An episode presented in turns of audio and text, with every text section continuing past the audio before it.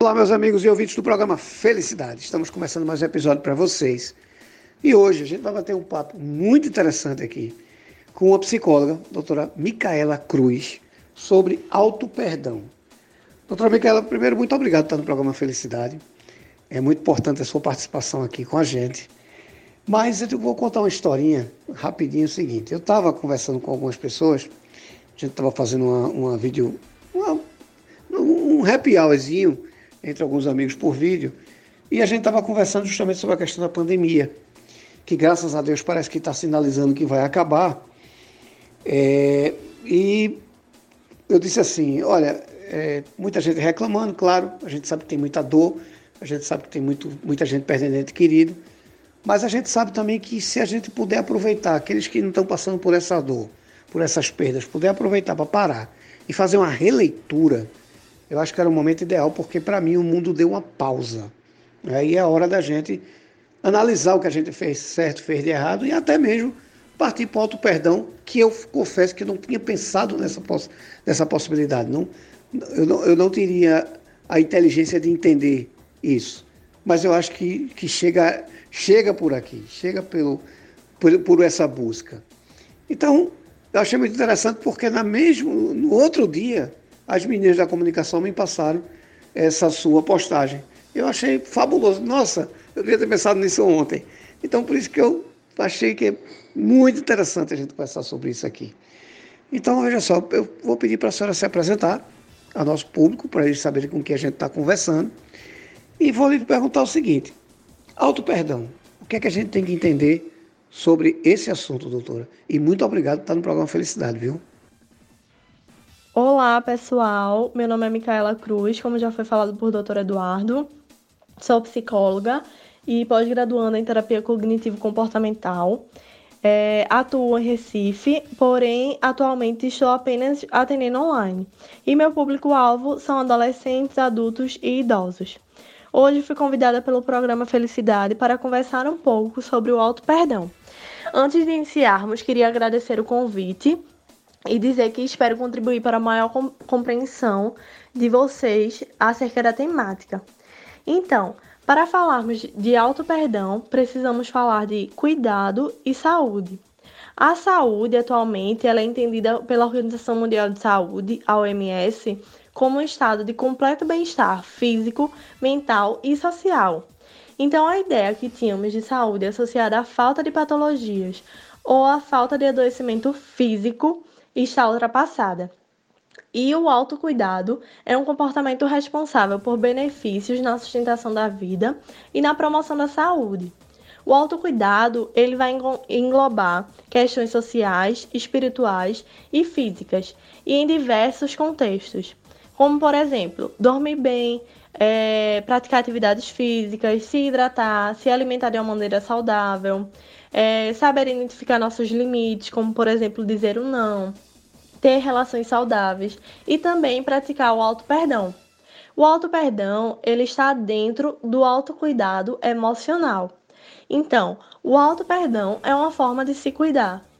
E o autocuidado está associado ao amor próprio. Então, quando se fala de amor próprio, falamos também de aceitação. Por isso, vamos falar hoje sobre o auto-perdão e sua importância. Geralmente, não sabemos lidar com o perdão, principalmente quando se trata de nós mesmos, dos nossos erros e do que ainda nos machuca.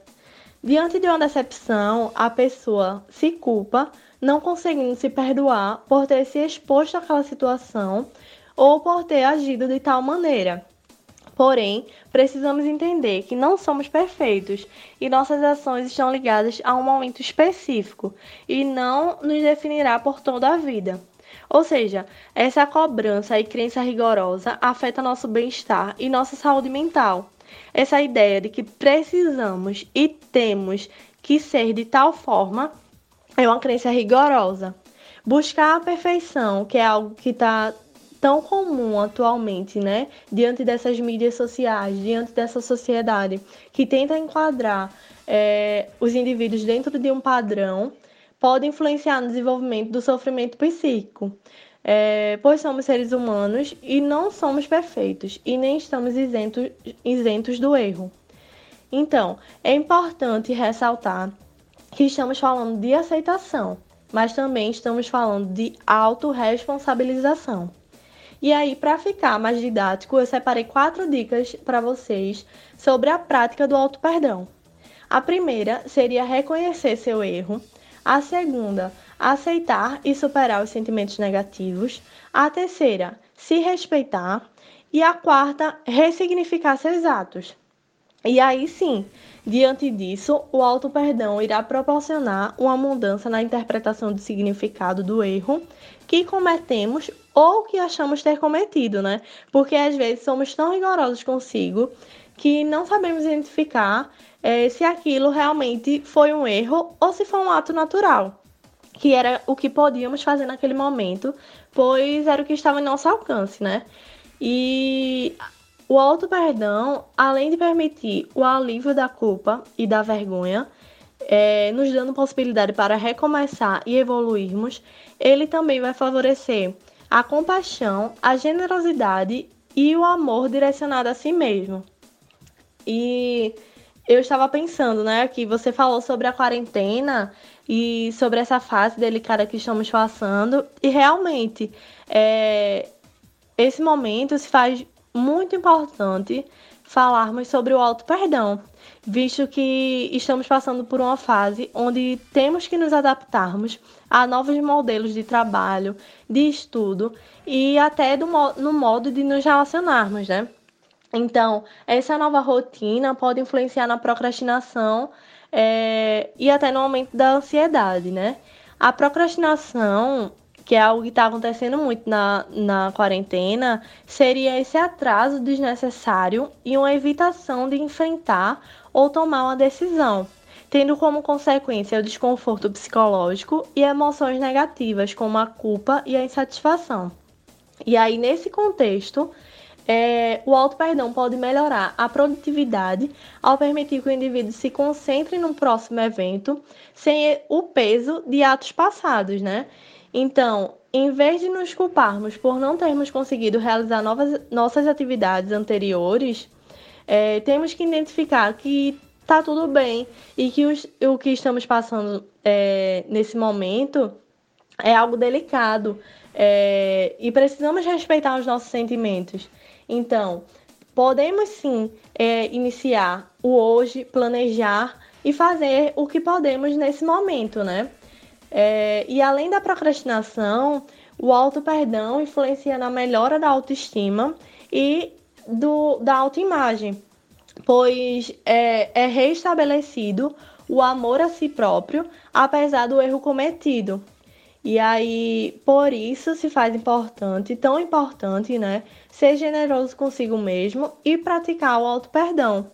E além disso, eu trago, eu ressalto né, a importância da psicoterapia, pois é um espaço adequado de acolhimento e cuidado com a nossa saúde mental. Doutora, eu vou tomar a liberdade de estender um pouco a entrevista da gente, porque a senhora falou é, coisas que me chamaram a atenção. Né? É, o autoconhecimento né? e o auto-perdão, ele é um momento de reflexão. Né? Só que a gente sabe que para que isso aconteça, a gente tem que ter um profissional. Eu digo sempre aqui no programa: vamos profissionalizar os nossos problemas, porque é assim que a gente consegue superar muita dificuldade. Na sua visão, qual é a importância de se ter um profissional acompanhando a gente nesse momento e como é que isso acontece? É exatamente, doutor Eduardo. Muito importante o senhor falar sobre isso, pois o psicólogo geralmente é procurado após muito adiamento e quando a pessoa já não aguenta mais passar por tal situação ou até quando está em um momento de crise, né? Porém, temos que priorizar a nossa saúde mental e desmistificar a ideia de que o psicólogo é para loucos ou para ricos. Não, o psicólogo é para todos e a psicoterapia é um espaço que pode proporcionar muitos benefícios. É, para todos os indivíduos, né? Então, todos é, precisam da psicoterapia. É, e algum desses benefícios é o autoconhecimento, o autocuidado, o aumento da autoestima e o auto-perdão. E aí, tudo isso através de uma escuta qualificada e sem julgamentos, é, por meio do sigilo e sempre embasado teoricamente. Esse profissional é qualificado é, para acolher e trabalhar é, auxiliando esse indivíduo que está passando por tanto sofrimento psíquico. Olha só, doutora, é, eu gosto sempre de fazer um mapinha, sabe? Porque tem muita gente que nunca foi no psicólogo, justamente, como a senhora falou, ah, psicólogo é médico doido, psicólogo, a gente sofre muito isso, como eu já falei, eu falo sempre, aqui eu sou psicanalista e, e a gente escuta muito isso, infelizmente. Ainda existe esse senso comum que, que faz esse tipo de, de comparação, apesar que agora, após essa pandemia, ele trouxe muito, muito respeito à função, porque está todo mundo na situação de fazer uma consulta a um, a um especialista na área de saúde mental. Né? Isso foi muito, assim, muito reconhecimento que o, o, o profissional nessa área teve. Como é que, primeiro, a, a, minha pergunta que eu faço geralmente quando me encontro com um, um colega psicanalista, ou um psicólogo, ou um psiquiatra, eu digo sempre assim: a pessoa que, se, que decide procurar ou levar alguém no psicólogo, qual é o pensamento que ele tem que botar na cabeça quando ele estiver indo? Não, vou encontrar a doutora Micaela, vou fazer uma consulta com ela. Qual é o pensamento que ele tem que embutir na cabeça para ele chegar lá, vamos dizer assim, com o espírito e a mente desarmada? E depois, como é que se dá uma consulta com o psicólogo? O que é que acontece nessa consulta, durante essa consulta, doutora? Então, doutor Eduardo, só desse indivíduo é, identificar que está precisando ir a um profissional e tomar a iniciativa já é um grande passo. E aí o ideal seria que no atendimento ele pudesse falar sobre esses preconceitos que ele já tem estabelecido acerca da psicologia e do processo terapêutico. E a partir disso, o psicólogo poderá trabalhar por meio de uma psicoeducação, tirando todas as dúvidas desse paciente. Além disso, nenhum indivíduo deve ir ao psicólogo obrigado ou sem saber que está indo a esse profissional. Isso acontece muito com crianças, adolescentes e até pessoas que precisam ir, mas é, demonstram a resistência a iniciar o processo. É, e o ideal a se fazer é que esse familiar ou amigo que está tentando levá-lo ao psicólogo busque motivá-lo e mostrar as possíveis vantagens de um processo terapêutico pois esse ato de levar a força pode influenciar em uma dificuldade em construir a relação terapêutica, fazendo com que esse processo não tenha resultados positivos ou até ocorra uma desistência precoce do acompanhamento psicológico. E aí, sobre essas, os atendimentos né, que o senhor perguntou, na consulta inicial, o psicólogo ele vai buscar informações acerca da história desse indivíduo e sobre sua queixa principal, para a partir disso formular uma conceitualização de caso e identificar uma proposta de tratamento, né? E sobre os atendimentos posteriores, é, essa é uma temática muito relativa, visto que irá depender da demanda e da subjetividade de cada indivíduo. Perfeito, doutora, mas eu costumo dizer aqui no programa que sem a ajuda de um profissional a gente não consegue fazer nada. Eu digo assim, olha, vamos profissionalizar nossos problemas, né, que fica muito mais fácil. Então eu queria saber o seguinte: como é que se dá uma consulta com a senhora e onde é que ela acontece? E como é que a gente lhe acha nas redes sociais? Como é que a gente lhe encontra? Telefone, é, é, para marcar uma consulta? Pra, como é que isso acontece e onde? Isso. É, meu embasamento teórico é pela terapia cognitivo-comportamental a TCC. Essa abordagem teórica ela segue um pressuposto que os nossos pensamentos influenciam nossos sentimentos e comportamentos, ou seja, não é a situação em si que vai importar, mas como esse paciente enxerga e interpreta cada situação. E é a partir do modelo cognitivo do paciente que vamos trabalhando no processo terapêutico. Mas enfim, a TCC é brilhante, mas não vou me estender muito aqui, né? Pode ser até um assunto para outro momento e também para quem tiver interesse, falo muito sobre essa temática no meu Instagram, arroba Cruz. Então, para quem quiser conhecer mais meu trabalho e tiver interesse em iniciar psicoterapia, pode me procurar tanto pelo Instagram ou pelo e-mail psimicaelacruz@gmail.com. Queria agradecer muito esse convite. Foi muito legal esse nosso papo. Espero que vocês tenham gostado. Espero que eu tenha contribuído. É, e é isso. Um abraço e até a próxima. Opa, já gostei de saber que vamos ter outras pautas. Isso é muito bom e muito rico, porque a riqueza do programa Felicidade é informação. Então, ótimos você já se colocar à disposição para a gente fazer aqui outros programas, sim.